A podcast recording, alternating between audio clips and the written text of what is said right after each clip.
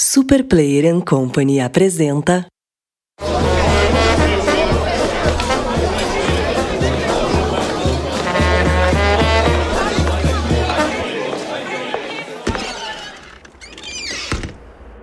Introvertendo, um podcast onde autistas conversam.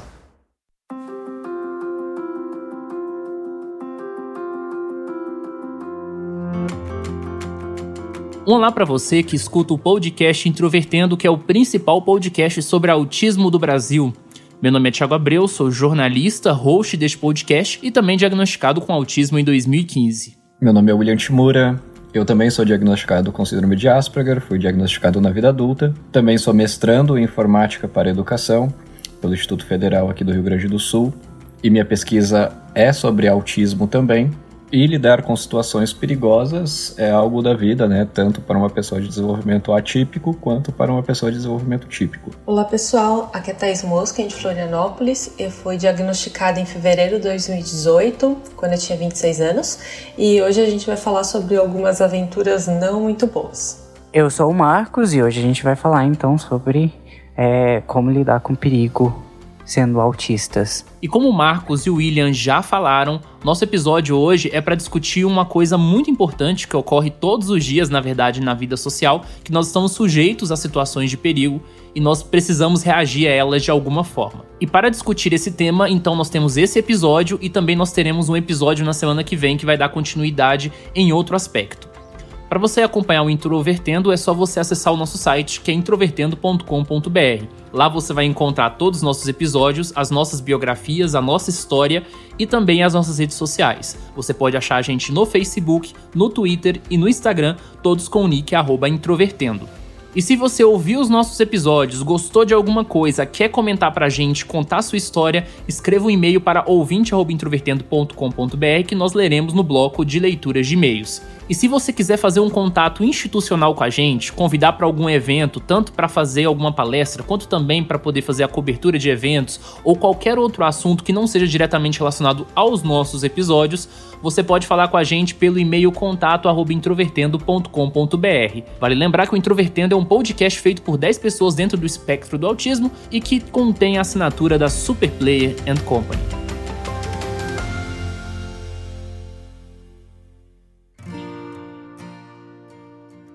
Uma das coisas que eu repito com bastante frequência nos episódios do Introvertendo é que a autonomia é um ponto central nas discussões sobre deficiência. Nós somos um podcast feito por pessoas com deficiência e geralmente nós falamos aqui sobre a vida social, sobre as dificuldades e quantas habilidades que a gente pode desenvolver. E se a gente quer falar sobre skills sociais, certamente a gente também tem que falar sobre as situações de perigo. Todos os dias, quando você sai de casa, quando você vai pegar um ônibus, quando você vai andar por aí, você está sujeito a um assalto, você está sujeito a algum tipo de violência, alguma pessoa que pode te atacar. E também no dia a dia, no seu ambiente de trabalho, dentro da escola, enfim, são os múltiplos lugares que você está sujeito a diferentes violências. Ao mesmo tempo, nós estamos falando sobre pessoas que tiveram um diagnóstico tardio, ou seja, passaram a vida inteira sem acesso, muitas vezes profissional, sem acesso à medicação, sem acesso a treinamentos sociais, digamos assim. E aí eu fico pensando, né? No caso dessas pessoas como eu, como talvez você que esteja ouvindo, como lidar em situações tensas ou perigosas, já que a gente não foi de certa forma preparado para isso. E aí eu queria perguntar a vocês qual é a relação que vocês fazem entre rotina, que é um tema muito frequente nas discussões sobre autismo, previsibilidade e esses momentos perigosos do dia a dia? É, acho que o primeiro ponto interessante a notar também é que a rotina, prezar por uma rotina, né, rituais, etc., é, não necessariamente é algo apenas de pessoas com autismo, né? Mas é claro que ela se manifesta de uma forma muito mais rígida com pessoas com autismo.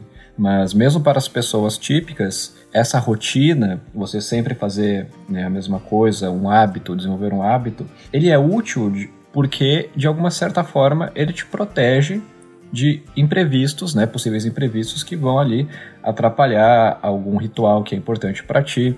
Ou, por exemplo, né, se você é, sempre vai ao trabalho tomando uma, uma mesma rota, por exemplo, você vai ter uma preferência, muitas vezes, de seguir a mesma rota para chegar no seu trabalho, porque se você se aventurar, por uma outra rota, pode ser que você se perca, pode ser que o trânsito seja inesperado, né, seja inesperadamente mais intenso do que o que você estava prevendo.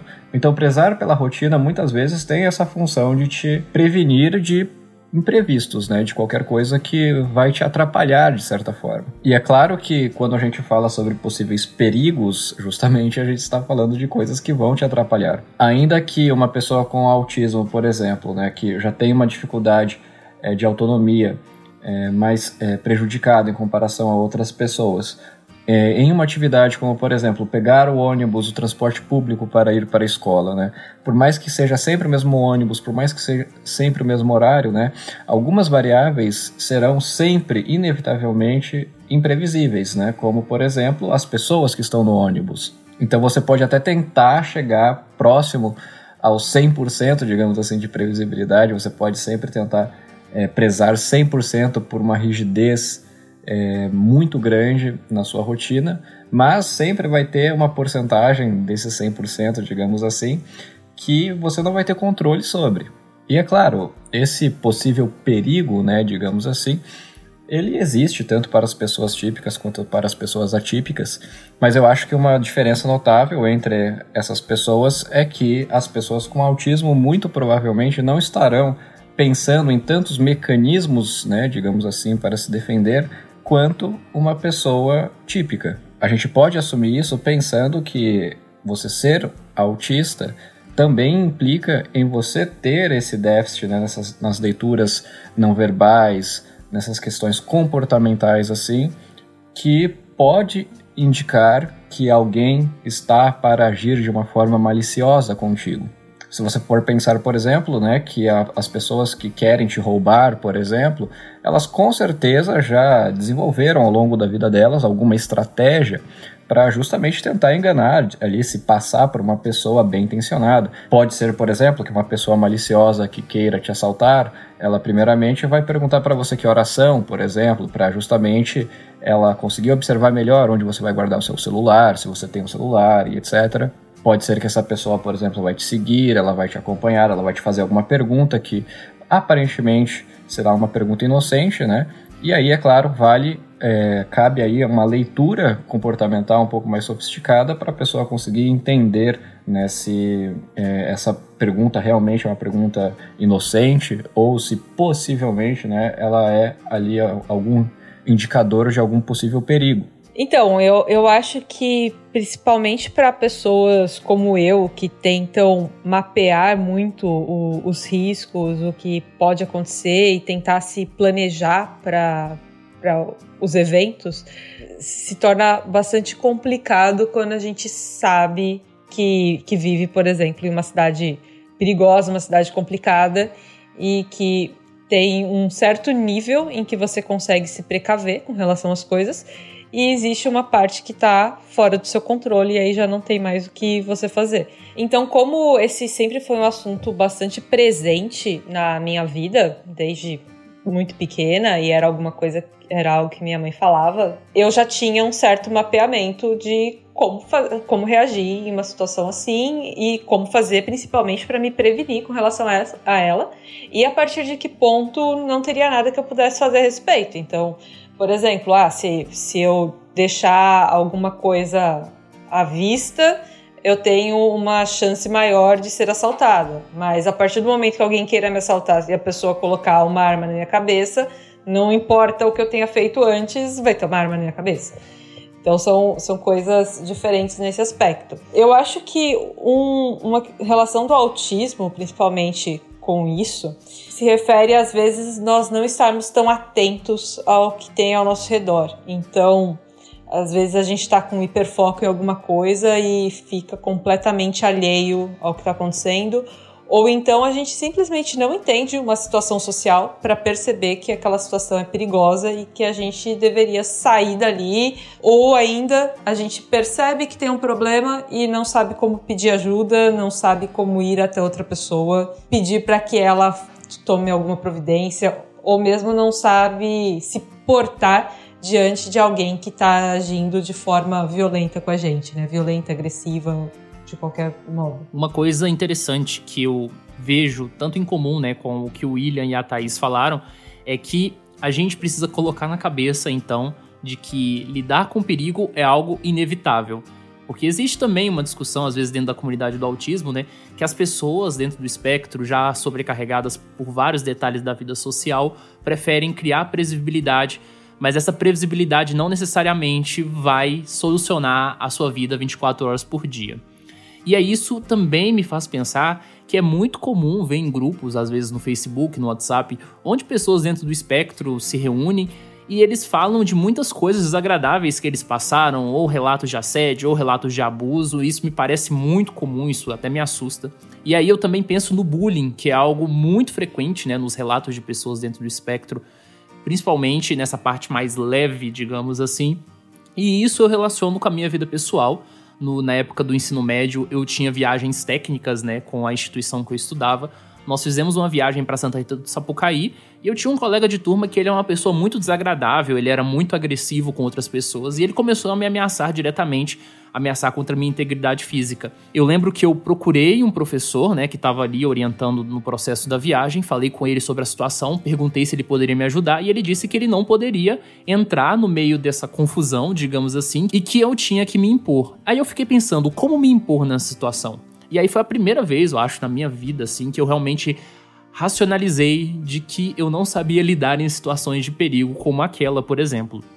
Então, se a gente pensar que, né, que nós somos pessoas que têm autonomia, que têm dependência social, e nós já passamos por situações assim, quando a gente pensa sobre outras pessoas dentro do espectro, que geralmente estão lá no grau 2, grau 3, e que não têm autonomia e que estão numa situação de vulnerabilidade social muito significativa, a gente pensa o quanto que esse tema é relevante de ser discutido aqui.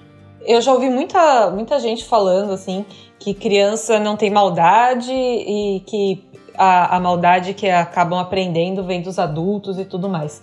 Às vezes eu acho isso um pouco contraditório com, pelo menos, as situações que eu vivi e que eu ouço relato, mesmo não apenas de autistas, né? Mas eu tenho um colega que é deficiente visual, ele não era 100% cego quando era pequeno e as crianças tiravam, não só tiravam sarro, como o colocavam em situações muito complicadas. E a gente estava falando, não é possível, quer dizer, possível é, mas é muito improvável que os pais tenham falado: ah, tá vendo aquele seu colega ali que é cego? Faz tal coisa, tal coisa com ele que você vai achar engraçado. É, parece bem improvável. Então eu acho que existe já uma maldade, sim. Eu, eu acho que crianças são criaturinhas bem complicadas. Eu, pelo menos, tive bastante dificuldade com isso. E uma coisa que eu costumo comentar, muita gente me critica ainda por causa disso, mas eu não me arrependo, não. É, é que eu fui uma criança muito agressiva com quem era agressivo comigo. Então, eu nunca sairia para atacar alguém aleatoriamente. É, eu, eu era aquela menininha boa aluna e tudo mais. Mas se alguém tentava encostar em mim, se alguém tentava fazer bullying mesmo comigo, eu realmente partia para cima no, dentro do possível. Eu nunca fui uma criança forte, porque eu odiava educação física e eu era a nerd gordinha, vamos dizer assim. Mas eu tinha as minhas lapiseiras, né? E aí eu comprava propositalmente as lapiseiras mais fortes possíveis, porque eu metia no braço das pessoas e eu não queria que a lapiseira quebrasse. A minha preocupação era sempre essa. E geralmente ela quebrava no braço da pessoa, mas isso me poupou de muitos problemas porque as pessoas passaram a realmente achar, algumas pessoas passaram a realmente achar que eu era doida e podia atacá-las a qualquer momento. E isso fazia, isso reduziu bastante o bullying. Eu sei que em outras situações isso pode agravar, né? É, já teve gente que me ameaçou e coisas do tipo, me ameaçou de, ah, vou juntar um grupo e pegar na saída, coisas do, do gênero. E eu tive sorte que nesse aspecto a minha mãe me apoiava bastante, na verdade os professores também, mas não de forma muito explícita, porque eles não podiam, teoricamente. Então, eu andava com spray de pimenta, eu, andava, entre aspas, armada, assim, pronta para se acontecesse alguma coisa. E eu dei sorte em alguns aspectos que realmente nunca ninguém resolveu partir para cima de mim, porque eu não ganharia uma, uma briga de, de força. Tinha plena certeza disso. Eu só não ia cair quieta, eu ia cair tentando machucar para valer, né? Então, eu acho que isso me colocou sim, me, me deu sim uma tranquilidade aí ao longo da, do colégio e do, da, ao longo do ensino fundamental e do ensino médio. É, no meu caso, principalmente em conflitos do ensino fundamental, ensino médio, né, esses casos assim de de pessoas agressivas no mesmo ambiente que o meu, eu geralmente adotava estratégias bem passivas, na verdade. Essa era, era a minha estratégia. Eu simplesmente não tinha nenhuma habilidade para lidar com isso. Eu certamente entendi muito cedo que eu simplesmente não conseguia. Então, se eu tentava é, de alguma forma negociar, digamos assim, né, ou é, de certa forma tentar uh, ali naquela situação amenizar os danos, eu acabava piorando a situação.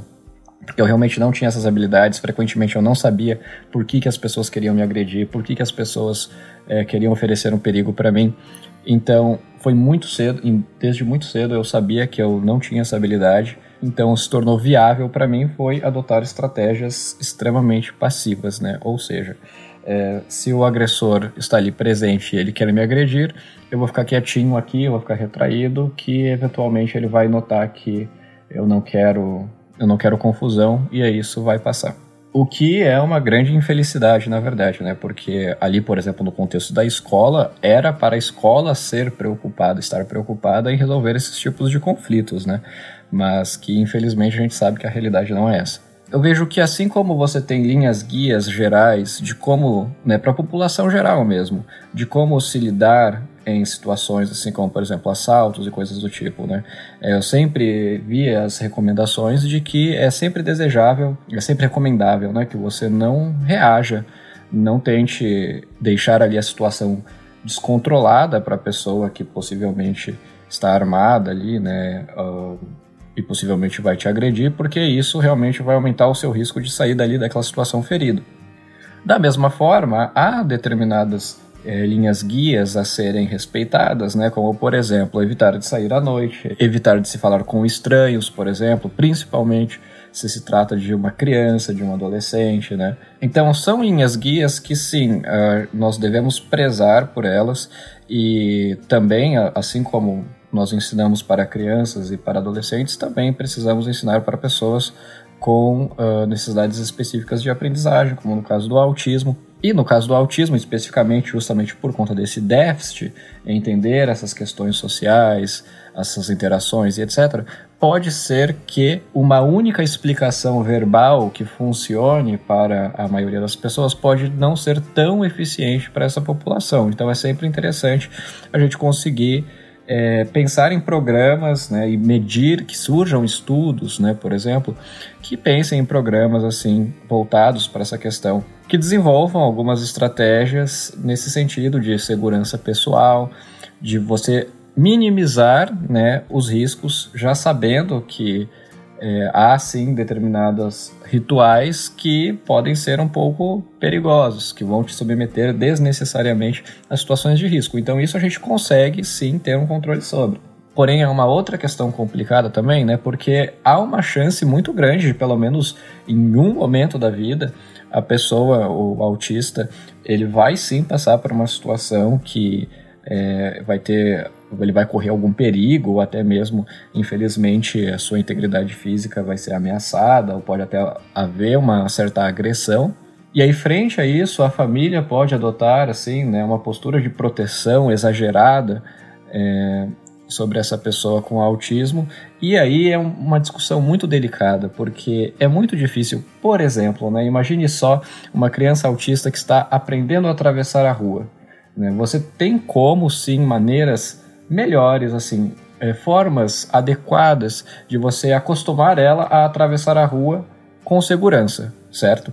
Mas infelizmente a gente nunca tem como prever, por mais que sistematicamente, né? Primeiramente você sai apenas, é, a criança sai apenas acompanhada a um adulto e depois de um tempo o adulto apenas oferece algum tipo de auxílio e depois, ainda que alguém esteja observando ela e ela recebendo dicas, ela ainda começa daí a atravessar sozinha já a faixa de pedestres, por exemplo.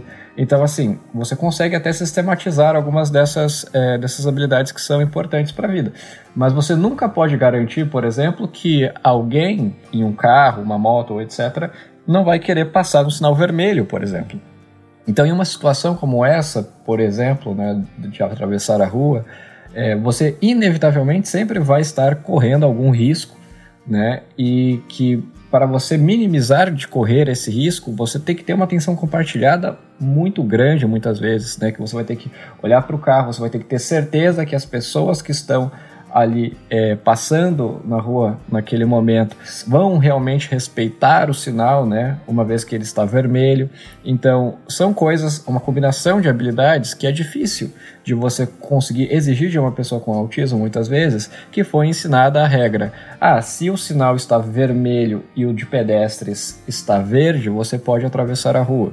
E se em uma situação dessa, infelizmente, ocorre um acidente, é difícil de você conseguir medir daí, ah, então eu não vou mais deixar o meu filho, por exemplo, não se pode mais deixar essa pessoa com autismo sozinha na rua, em hipótese alguma, porque mesmo ela seguindo as regras, ela foi atropelada, ela sofreu um acidente. Então, assim, é uma discussão muito delicada e que é muito difícil de dizer qual é a resposta certa para ela. Mas uma coisa importante que eu não coloquei também é, é que eu sempre tentava antes falar com as pessoas. Eu sempre tentava dialogar e eu sempre é, tentava mostrar que aquilo não, aquilo estava incomodando e eu gostaria que ela parasse.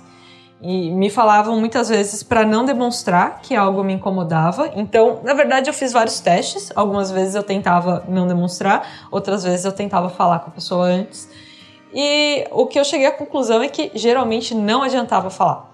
Eu tentava assim mesmo, mas eu pensava assim, ah, se a pessoa não tá também se ajudando, então vamos lá, né? Eu tenho que fazer algo por mim mesma, independentemente de as outras pessoas acharem feio e tudo mais. A ideia de que crianças são não tem maldade é uma, é uma ideia bem ingênua, na verdade, porque crianças podem ser extremamente cruéis porque elas ainda não desenvolveram os filtros sociais, as etiquetas sociais completamente. Então, a gente vale lembrar que humanos ainda são animais, né?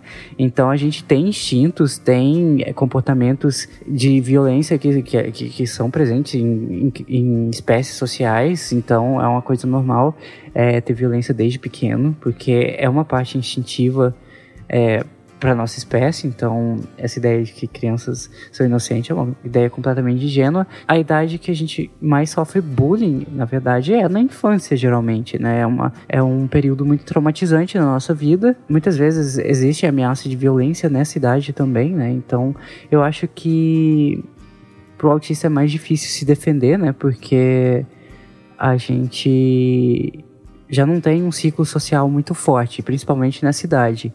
É, então a gente não tem, pra, geralmente, para quem recorrer nessa idade, né? Que, que torna as coisas muito mais assustadoras pra gente. E também, em termos de coordenação motora, a gente também tem problemas contra isso. Então, numa luta corporal, a gente sempre vai estar na desvantagem, o que é um problema, né? Então, defesa é, na infância é, é uma coisa complicada. Eu acho que então a gente tem que ficar tomando cuidado e, e prestar atenção em crianças autistas para ver se elas não estão sofrendo algum tipo de, de ameaça e tal, porque muito raramente elas vão ser capazes de se defender sozinhas.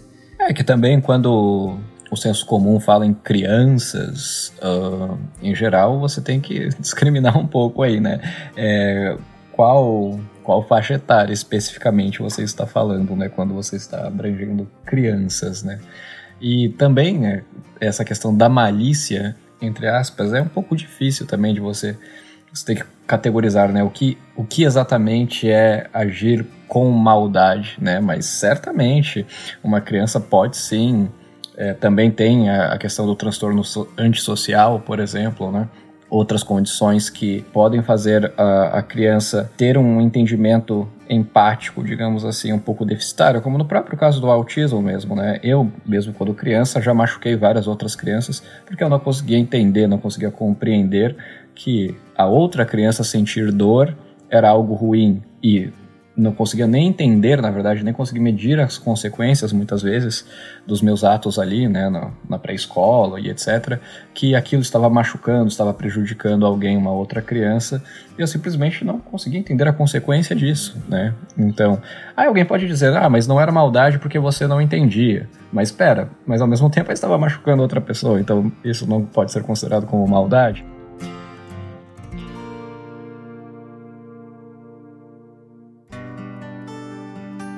Aqui no Introvertendo, nós já fizemos um episódio para falar especificamente sobre assalto, mas ele era um pouco mais de relato, da gente contar as histórias, de como né, foi, foi tenso pra gente naqueles momentos, que foi o episódio 77. Agora, nós vamos falar novamente sobre assalto, sobre outro aspecto, né? O assalto é uma das formas mais comuns de violência a qual nós estamos sujeitos no dia a dia. E é sempre algo que nos pega de surpresa, é algo muito intenso, que muitas vezes envolve também uma questão física que, enfim, é traumático para todo mundo. Com relação a agir rápido, engraçado que sempre falam, né, que a gente demora muito para ter algumas reações, e eu realmente percebo isso em algumas coisas da minha vida.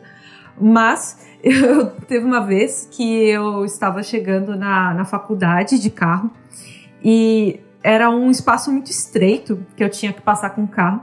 E aí um homem com uma máscara parou assim na minha frente, no, na frente do caminho que eu estava seguindo de carro. E na hora eu não consegui pensar em nada além de virar, tipo, virar o carro o máximo que eu pudesse e acelerar para conseguir passar por cima do canteiro e ir embora. E o que ficou na minha cabeça é que ou eu ia conseguir fugir ou eu ia acelerar para cima dele. Eu em nenhum momento pensei em parar. E eu achei muito interessante que com todas as pessoas que eu falei, as pessoas falaram: "Nossa, eu não ia pensar nisso, eu ia parar o carro". Então, eu acho que isso tem a ver também com aquilo que eu estava falando de desde muito pequena eu ter mapeado o que eu achava aceitável e o que eu não achava aceitável, tipo, em termos de aceitável nesse aspecto, em termos de assalto, tipo, como eu vou reagir de fato aquilo, a partir de que momento eu vou me render ou eu vou tentar reagir. Então, apesar de teoricamente eu não ter reflexos bons, eu acho engraçado que eu tive uma reação que não era esperada, não era esperada provavelmente pelo cara também, né? E, e que deu muito certo, eu realmente consegui fugir. O cara podia estar tirado, alguma coisa assim. Eu não vi arma, tá? Então eu não tenho certeza se ele estava armado ou se era só para assustar. Mas ele podia ter se dado muito mal também, porque se eu não tivesse espaço de manobra ali, eu teria acelerado com tudo para cima dele sem, sem pensar naquilo. Por isso que eu tava falando que eu tem um lado muito agressivo é, que eu tento, obviamente, controlar no meu dia a dia. As pessoas que me conhecem não me veem como uma pessoa agressiva, justamente porque eu acho importante ter em mente em que momento que isso vai ser liberado, sabe? É um momento que é para minha proteção, é um momento que é para minha defesa. Então, se a pessoa está me ameaçando, ela não precisava estar me ameaçando, ela podia estar na dela. Se ela está me ameaçando, então eu vou dar tudo que eu tenho. E agora, se for só uma briga ou alguma coisa, sei lá, no trabalho que eu discordo da pessoa, é outra história, sabe? Aí tá bom, a pessoa discordou de mim, perdi uma briga, dane-se. Eu não tô tentando me proteger, eu não tô tentando me defender.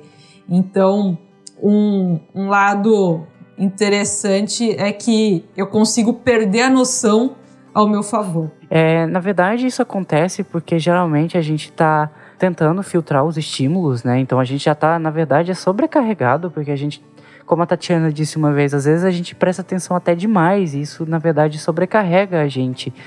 Então, às vezes, o ambiente é extremamente estimulante e a gente está tentando lidar com isso, então acaba é, não conseguindo prestar atenção porque a gente já está sobrecarregado ou como você disse antes, é, a gente está distraído com algum dos nossos hiperfocos, a gente está pensando é, numa das coisas que a gente gosta e acaba não se atentando tão bem a as situações de perigo ao redor. Além disso, a gente também é péssimo em ler linguagem corporal, né? A linguagem não verbal da, das pessoas que estão ao redor. Então a gente não capta tão fácil situações de perigo porque a gente não lê linguagem corporal muito bem, né? Então a gente não capta não só situações de perigo, mas como a maioria dos, tipos, dos outros tipos de situação. Porque a gente tem dificuldade em ler linguagem é, não verbal das outras pessoas, né? Então, uma pessoa com autismo, ela tá mais vulnerável, né, num ambiente é, mais perigoso, o que é um problema. Muitas vezes a minha mãe reclamava: Nossa, você tem que ficar mais atento, você tem que andar menos distraído. Mas na verdade, para uma pessoa com autismo, isso é, um, é algo extremamente complicado, sabe? Eu não quero falar mais sobre prevenção de como é, lidar com esse tipo de situação, mas como lidar com o estresse pós-traumático que geralmente se desenvolve depois do fato ocorrido, né? Porque muitas vezes a gente sofre situações de violência, às vezes a gente é roubado, um assalto e pode chegar e pode vir a desenvolver casos de estresse pós-traumático, que foi, por exemplo, o meu caso depois de ser assaltado à mão armada é, em Goiânia. Eu passei a andar com muito medo nas ruas e eu percebi depois de um ano que o nível de ansiedade e estresse que eu estava sentindo não era algo normal, que era algo que eu devia trabalhar para melhorar. Então, depois que eu percebi, eu percebi que eu estava traumatizado, que tinha afetado o método de eu, de eu agir. Eu percebi que eu estava ficando ansioso à noite, que eu tinha medo de sair na rua. Eu andava igual um ninja pela sombra, sabe? Então, eu acho que é importante falar sobre como lidar com esse estresse, esse, esse trauma, depois que uma situação perigosa, depois que você passa por uma situação perigosa, como por exemplo um assalto à mão armada, sabe? Algumas vezes o estresse pode chegar a ser tão grande que talvez uma ajuda é, de uma pessoa próxima ou mesmo profissional seja importante, sabe?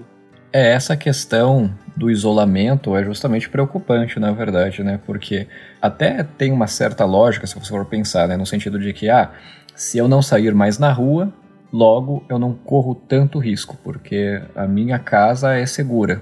Eu tenho previsibilidade sobre tudo que acontece aqui dentro, mas lá fora não. Logo, nunca mais irei lá fora, por exemplo. Mas, obviamente, por mais que tenha uma certa lógica nisso, você acaba perdendo muitas oportunidades e acesso a contextos sociais que são importantes, né? Tanto é, trabalho, escola, socialização, fazer novos amigos, etc. E é claro, sem falar num constante desconforto, né? Possivelmente né? quando esse, esse indivíduo vai sair na rua, então quando ele precisa sair, ele sai o mais rápido possível, ele sempre está constantemente pensando em possíveis perigos, e é claro, isso deve ser muito desconfortável. Então, situações estressantes assim, perigosas, nitidamente podem sim desencadear transtornos, e como a gente sabe, né, transtorno sempre precisa de algum acompanhamento profissional, né, seja psicoterapêutico ou seja ele também medicamentoso, por exemplo. Se você está com medo, tudo bem. Não, é, as pessoas costumam ter medo mesmo, mesmo as pessoas que não falam sobre isso. Aceite que você tem esse medo, perceba o porquê ele existe, é muito importante ter esse autoconhecimento e, e, e validando com ele aos poucos. Cada pessoa vai ter o seu tempo e uma hora isso vai se tornar uma lembrança ruim. Ela não vai sumir, você vai saber que ela está lá, sempre que você passar ali, ela vai existir, mas ela não vai mais doer tanto e ela não vai mais te atrapalhar no seu cotidiano, não vai fazer com que você fique preso, assustado, sem conseguir reagir àquilo.